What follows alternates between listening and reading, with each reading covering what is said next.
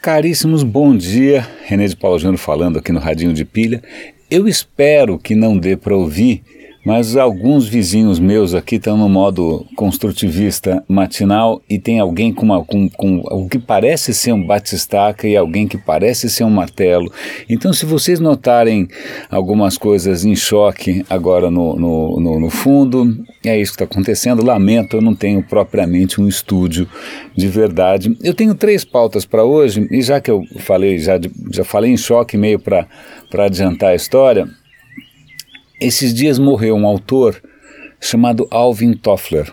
Eu não lembro se vocês, quer dizer, eu não sei se vocês lembram quem é esse cara. Eu lembro que eu era adolescente e eu lembro quando a gente ia para a praia, eu era já um cara tão, né? Um surfista em potencial, um rato de praia. Na verdade, não, nunca fui muito é, praiano. Tinha uma livraria lá na praia que eu adorava e eu lembro que eu comprei um livro, eu devia ter 13 anos, sei lá, 14 anos, que chamava O Choque do Futuro, do Alvin Toffler. E foi uma obra super influente essa, O Choque do Futuro. Eu li lá na praia. Não precisa, é, nem, nem me perguntem das minhas lembranças é, à beira do mar, que não são das mais festivas, mas deixa para lá.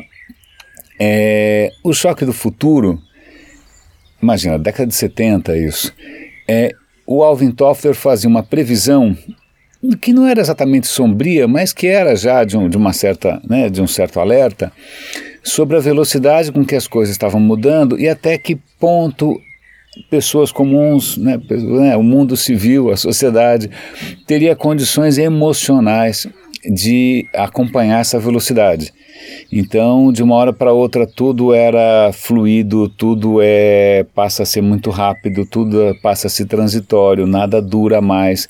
Então, ele está, acho que, justamente é, registrando a transição de um mundo mais aparentemente sólido, um pouco mais perene, o que parecia ser né, mais ou menos estabilizado, afinal, depois das guerras e tal, para uma sociedade que estava se acelerando cada vez mais. Eu lembro que eu li isso, isso deve ter influenciado muita gente aí e tal, mas o que é interessante é que eu vou dar link aqui para um, um artigo, acho que é do New York Times, em que o cara fala uma, isso me deu o que pensar, por isso que eu estou compartilhando com vocês.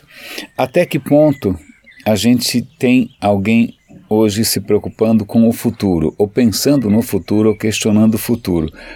É parece paradoxal, porque aparentemente a gente não fala de outra coisa. Né? Mas o que esse autor denuncia, e ele tem, tem absolutamente toda a razão, é que falar de futuro, na verdade, virou coisinha para TED, para palestrante, gurus cibernéticos, que normalmente estão muito associados a empresas de tecnologia, ou eles estão vendendo a visão daquela empresa, ou então estão, sei lá, assinando embaixo né, de uma linha de produtos, quer dizer, não está separado de uma estratégia qualquer de marketing de, das empresas que hoje concentram o cenário tecnológico. Né, e ele fala, cara, isso não é futuro, porque na verdade isso é presente, é presentismo, é tipo o que, que vai sair amanhã, qual vai ser o celular de, que vai sair em Barcelona, qual vai ser. A... Então, isso de futuro não tem nada. Né? É, sobretudo porque coisas que de longo prazo, vamos pensar infraestrutura, vamos pensar educação. Essas questões todas não só não, não, não são assim exatamente motivos de TED, né, não empolgam todo mundo, como muitas estão à berlinda. Mesmo nos Estados Unidos, a infraestrutura física é, pontes, viadutos, estradas, mesmo o grid elétrico está desesperadamente entrando em obsolescência. Tem coisa desmoronando lá. Por quê? Porque não é sexy falar dessas coisas que são na verdade, nosso, a nossa aposta, o nosso investimento num futuro a médio e longo prazo. Bom, falando em, em obras, o nosso vizinho aqui de cima está é, levando a sério a história.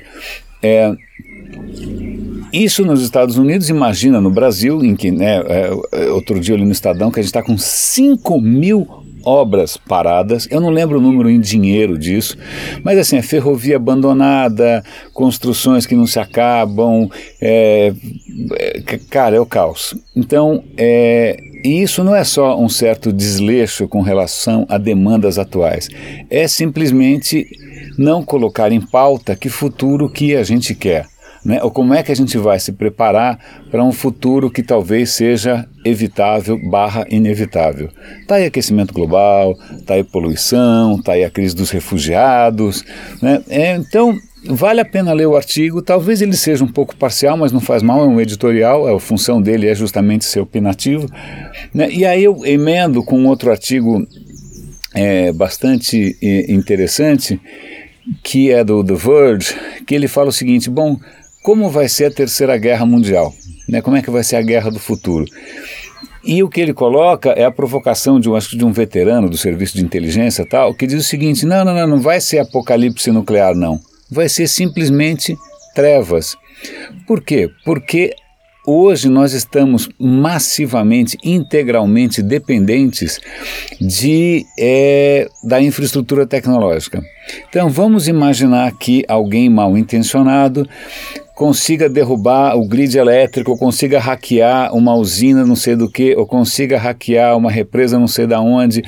Se o cara colocar o sistema elétrico ou, ou mesmo, sei lá, a, a plataforma da internet em xeque, isso significa que de uma hora para outra tudo pode parar de funcionar. Teu, do teu celular, pum, tela preta. Você não vai ter nem como saber o que aconteceu.